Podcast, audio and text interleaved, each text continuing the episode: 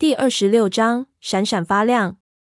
太阳突然穿透了云层，射出长长的红与金色的光芒，照在我们十个人身上。我立刻迷失在夕阳照在我皮肤上所散放出来的美丽光辉，为之目眩神迷。对这件事，我不知道该告诉瑞尼多少。查理迟疑着说，一只脚已跨出门外。他伸个懒腰，接着肚子咕噜咕噜叫起来。我点头。我知道，我不想吓死他，还是保护他比较好。这种事心脏不强的人恐怕吃不消。他的嘴扭到一边，似笑不笑。若我知道该怎么做的话，我也会试着保护你的。但我猜你永远也不服于心脏弱的那一群，对吧？我也回他一笑，咬着牙吸一口烧灼的气息。查理心不在焉的拍拍肚子。我会想点什么的。我们有时间讨论这件事，对吧？对，我向他保证。就某方面来说，今天可真长；就另一方面来说，可真短。查理该去的晚餐已经迟到了。苏克利尔沃特为他和比利做饭。那会是个非常别扭的夜晚。但至少他会有真正的东西吃。我很高兴，在他毫无煮饭的能力下，有人能帮忙让他不会饿死。一整天紧张让每一分钟都过得好慢。查理从未把他绷紧的肩膀放松下来，但他也不急着离开。他看了整整两场比赛，感谢老天，他看得那么入神，完全没注意到艾蜜特所提的各个笑话。每一个都意有所指，且越来越跟足球比赛或赛后评论不相干。然后又看了新闻，直到赛斯提醒他时间，他才起来。查理，你要让比利跟我妈一直等吗？拜托，贝拉跟尼斯明天都还会在这儿。让我们回家吃饭好吗？从查理的眼睛可以清楚看见他不信任赛斯的看法，但他让赛斯带着他往外走。当他这会儿停下来时，那怀疑还在。云层变薄，雨已经停了。太阳可能在下山的时候正好可以出来露个脸。小哥说：“你们为了我想要搬走。”这会儿他是对我喃喃低语。如果真有别的办法可行，我不想那么做。那是为什么我们还在这里？他说：“你们会再待一阵子，但只有在我够坚强。”并且闭嘴不说出去的情况下，对，但我不能保证我们永远不离开，爸。这事有点复杂，少知道为妙。他提醒我，对哦，若你必须搬走的话，你会回来看我。我保证会，爸。现在既然你知道的够多了，我想这没问题的。我会尽可能照你所要的保持清静。他咬着唇半秒。接着很慢的朝我靠过来，双手审慎的张开。我把瑞尼斯密这会儿正在打盹，挪到我左手上，咬紧牙，闭住呼吸，然后伸出右手臂，非常轻的抱住他温暖柔软的腰，保持真正的亲近，贝拉。他咕哝道：“真正的亲近，我爱你，爸。”我咬着牙低语。他打了个寒战，退开。我放开手。我也爱你，丫头。所有一切都能改变，这点不变。他伸出一根手指，摸摸瑞尼斯密的粉红小脸。他看起来真像你。我保持神情轻松，虽然我一点也不轻松。我觉得更像爱德华。我迟疑了一下，又加上一句：“他有你的拳法。”查理吃了一惊，接着吃鼻说：“哼，猜他是有。”哼。外公，他难以置信的摇摇头。我会有机会抱抱他吗？我震惊的眨眼，接着赶快镇定自己，考虑了半秒，并评估瑞尼斯密的模样。他看来是完全睡着了。我觉得，既然今天每样事情都很顺利，我可以把自己的运气推到极限。来吧，我说，把它递过去给他。他立刻笨拙地摆好臂弯。我把瑞尼斯密放进去。他的皮肤没有他的那么烫，但感觉到在那薄薄的表层下所流动的温暖，令我的喉咙忍不住发痒。而我雪白肌肤稍微碰触到他的地方，则留下鸡皮疙瘩。我不敢确定那反应纯粹是因为我心的体温，或完全是心理作用。查理感觉到它的重量时，不觉闷哼了一声。它可真结实。我皱起眉头。它对我感觉起来像羽毛一样轻。也许我衡量的感受也变了。结实很好。查理看见我的表情后说。接着他喃喃自语说：“被围绕在这堆疯狂的事当中，他需要很坚强。”他轻柔的摇晃手臂，稍微的左右摇动。我所见过的宝宝里，对不起啊，丫头，包括你在内，这是最漂亮的一个，一点不假。我知道你说的是漂亮的小宝宝。他又说了一遍，但这次比较接近温柔的低语。我可以在他脸上看见，我可以看见他在他脸上增加。查理跟我们所有其余的人一样，毫无指望的落进他的魔法里。才被抱进他怀里两秒钟，他已经赢得他的心了。我明天可以再来吗？当然可以，爸。我们会在这里的。你们最好是在。他说的眼里。但脸上的神情很温柔，双眼仍盯着瑞尼斯密。明天见，尼斯。别你也这么说啊？他的名字是瑞尼斯密，就像把瑞尼跟艾斯密合并在一起。没有别的叫法。这次我不靠深呼吸，奋力的镇定自己。你想听听他中间的名字吗？当然，卡里，，C 开头。像把卡莱尔跟查理合并在一起。查理笑弯了眼睛，神采焕发，令我不觉失神。谢啦，贝拉。谢谢你，爸。好多事情变得这么快，我的头还在晕呢。如果我现在没了你，我真不知道要抓住什么来保持，保持与现实的接触。我差点就要说保持住真正的我，那大概会超过他所需要知道的。查理的肚子又叫了。去吃饭吧，爸。我们还会在这里的。我记得那感觉，第一次进入幻想世界的不舒服感，那种每样东西都会在太阳升起时消失不见的感觉。查理点头，不太情愿地把瑞尼斯密还给我。他的视线越过我，望进屋里。当他环视着大又明亮的客厅时，他的双眼在那片刻稍微变得狂乱。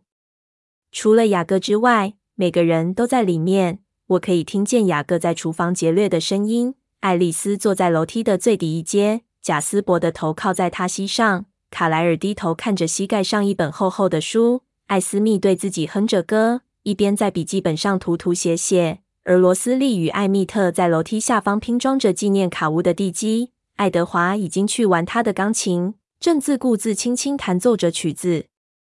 毫无证据显示一天即将结束，是时间该吃饭了，或做点其他的事来准备夜晚的降临。空气中有某种难以捉摸的东西改变了。库伦家的人不再像过去那么费力，人类的伪装有那么一点点滑落，足以令查理感觉到不同。他打个寒战，甩了甩头。明天见，贝拉。然后皱起眉头，又加了句：“我是说，不是你看起来不好。”我会慢慢习惯的。谢谢你，爸。查理点点头，若有所思的朝他的车走去。我看着他开走，直到我听见他的车子转上高速公路，我才明白过来，我做到了。我真的度过了这一整天，没有猎杀查理，完全靠我自己。我一定具有超能力，这简直好的令人不敢相信。我真的能既拥有我的新家庭，又同时拥有某些旧的家人。我还想说，昨天是完美的一天呢。哇！我低声说，眨眨眼，感觉到第三副隐形眼镜溶解了。钢琴的声音突然停下来，接着爱德华的双臂便环住我的腰，下巴搁在我肩膀上。你从我嘴里抢走了那个字，爱德华，我办到了。你办到了。你真是令人不敢相信！所有做个新手要担心的事，你全都把它跳过了。他静静地笑着。我甚至无法确定他真的是个吸血鬼，更何况是新手。艾蜜特从楼梯底下说：“他太温驯了。”所有他在我父亲面前所说那些令人尴尬的评语，再次在我耳边响起。我正抱着瑞尼斯密，大概是件好事，无法让我彻底展开行动。我屏息咆哮：“哦哦哦，好怕啊！”艾蜜特笑说。我怒嘶。瑞尼斯密在我怀里惊醒，他眨了几次眼睛，接着四处看看，脸上神情很困惑。他嗅了嗅，然后把手伸向我的脸。查理明天还会再来的，我跟他保证。好极了，艾米特说。这次罗斯利跟他一起笑。不聪明哦，艾米特。爱德华轻蔑地说，伸出手要把瑞尼斯密从我怀里抱走。当我迟疑时，他对我眨眨眼，于是，在微微困惑下，我把孩子给他。你这话什么意思？艾蜜特问。你不觉得跟这屋子里最强壮的吸血鬼为敌，有点不智吗？艾蜜特把头转回去，痴声说：“拜托，贝拉。”爱德华对我喃喃低语，同时艾蜜特在专心聆听。你还记得几个月前，我请你在变成不朽之后，帮我一个忙吗？那让我模糊想起什么？我筛过模糊的人类对话记忆，片刻之后，我记起来了，同时惊叫一声：“哦！”爱丽丝发出兴奋的轰隆大笑。雅各的头从角落探出来，嘴里塞满了食物。“什么事？”艾蜜特怒吼。“真的吗？”我问爱德华。“相信我。”他说。我深吸一口气，说：“艾蜜特。”我们打个小赌怎么样？他立刻站起来。太棒了，说吧。我咬着唇想了一秒，他真的好巨大。除非你太害怕，艾蜜特又说。我挺起肩膀。你，我，比万利，餐桌，现在。艾蜜特脸上绽开大大的笑容。呃，贝拉，爱丽丝很快说。我想艾斯密还蛮喜欢那张桌子的。那是件古董，谢谢你，艾斯密以嘴型无声地对他说：“没问题。”艾蜜特得意洋洋地微笑着。走这边，贝拉。我跟着他走出后门，朝车库去。我可以听到所有其他的人都跟在后面。在靠近河边好些滚落的岩石中，有一块相当大的花岗岩竖立着。显然，艾密特的目标是那里。虽然那块大岩石有点圆又不规则，但很适合用来决力。艾蜜特把手肘搁在岩石上，朝我招手，要我走上前。当我看见艾蜜特手臂后时绷起的肌肉，我又紧张起来，但我保持脸上不动声色。爱德华保证过，我会有一阵子比任何人都强壮。他似乎对此非常有信心，而且我也感觉自己很强壮。但有那么强壮吗？看着艾蜜特的二头肌，我怀疑起来。不过，我甚至还没两天大，这应该具有某种指标性。除非关于我是没有一件事是正常的。也许我没有正常的新手那么强壮，也许那是何以自我控制对我来说是如此容易。当我把手肘抵着岩石放下时，我试着看起来一点都不担心。好，艾米特。我赢了的话，你就不准再对任何人说起有关我性生活的事，一个字都不准，就连对罗斯都不行。不准暗示，不准讽刺，什么都不准。他的双眼眯起来。好，我赢的话，事情会更糟上许许多多倍。他听见我止住呼吸，不禁露出邪恶的笑容。他眼中没有丝毫虚张声势的意味。小妹。你那么轻易就退缩了吗？艾米特嘲弄说：“你一点也不狂野，是吧？”我敢说那栋小屋里连个刮痕都没有。他大笑。爱德华没告诉你，我跟罗斯撞毁多少栋房子吗？我咬紧牙关，并抓住他的大手。一、二、三！他大吼，并猛扳我的手。什么事也没发生。哦，我可以感觉到他施加的力量。我的心脑子好像对任何一种算术都非常在行，因此我知道他的手若没有遇上阻力的话，将会毫无困难的把这块岩石击穿。压力增加，我胡思乱想着一辆水泥车若以每小时四十里的速度从一个陡坡往下冲，将会有类似的力量。每小时五十里，六十，说不定更多。这还不足以挪动我。他的手以压碎巨石的力量搬动我的手，但我甚至没有不舒服的感觉，反而以奇怪的方式给我一种很好的感觉。从我醒来之后，我就一直非常小心翼翼，尽心尽力试着不要打破、弄坏东西。能使用我的肌肉给我带来一阵奇怪的安慰感，让力量涌流，而不是挣扎着去遏制它。艾蜜特咆哮，他的眉头深深皱起。整个身子朝我这丝毫不动之手的障碍拉成一条笔直的线。我让他汗流浃背了片刻，比喻性的，同时享受着疯狂的力量在自己手臂中流窜的感觉。不过，过了几秒钟之后，我就觉得无聊了。我动了一下，艾蜜特歪了几寸。我笑起来，艾蜜特咬着牙粗力的咆哮。闭上你的嘴，我提醒他，把他的手猛压进大石里。震耳欲聋的碎裂声回荡在树林间，岩石一阵抖动，有一块约那大石的八分之一裂开了一条看不见的缝，接着整块掉到地面。它掉在艾蜜特的脚上，我窃笑不已。我可以听见雅各和爱德华捂住嘴的笑声。艾蜜特一脚把那块碎石踢到河对岸，他把一棵年轻的枫树撞断成两截，砰的又撞上一棵大冷杉的树根。那树晃了晃，接着倒向另一棵树。再比一次。明天我不会那么快就变弱的。我告诉他，也许你该等一个月再说。艾蜜特咆哮，露出他闪亮的牙齿。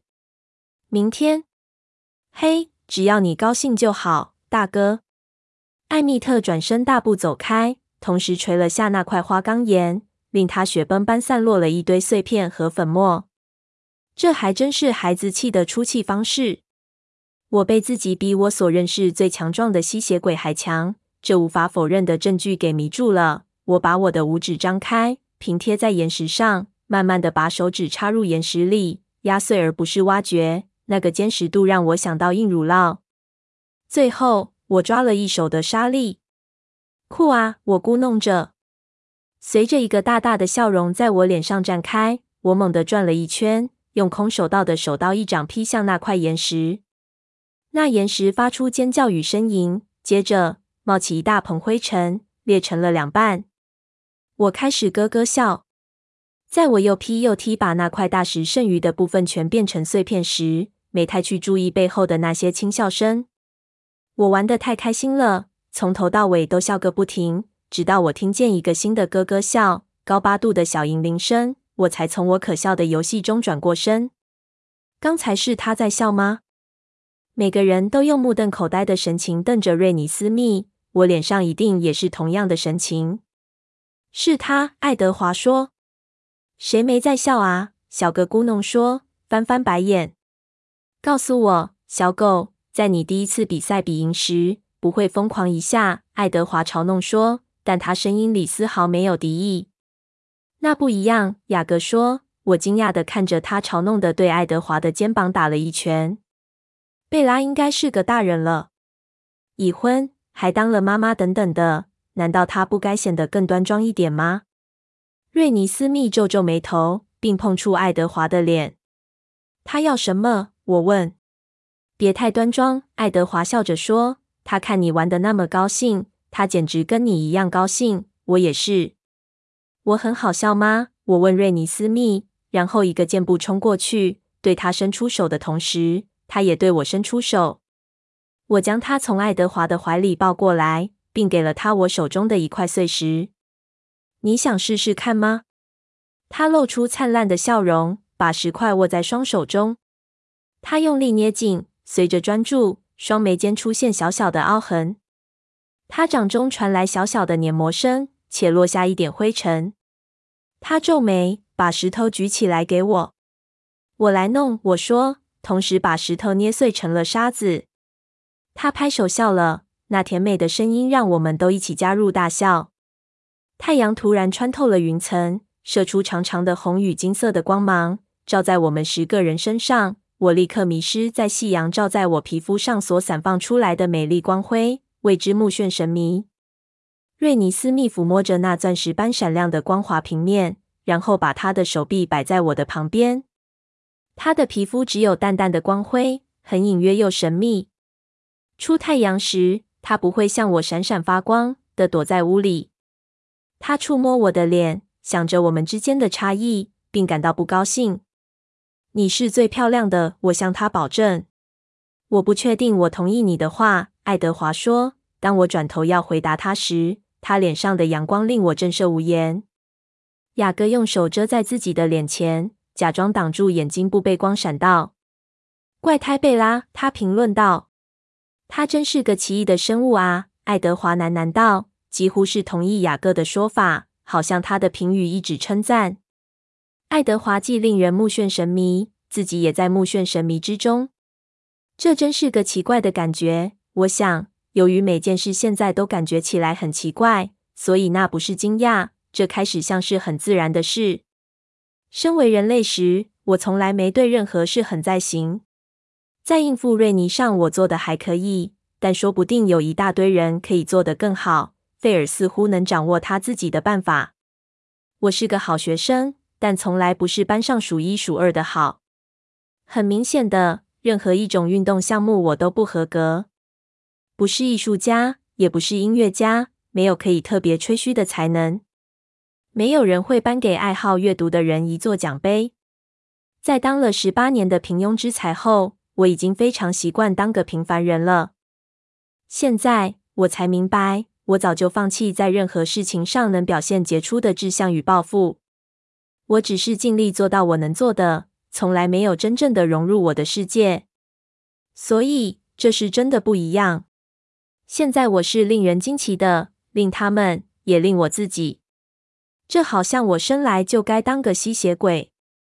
这念头让我想大笑，但这念头也让我想大声唱歌。我终于在这世界上找到了我真正的位置，一个我所适合的位置，一个我能发光的位置。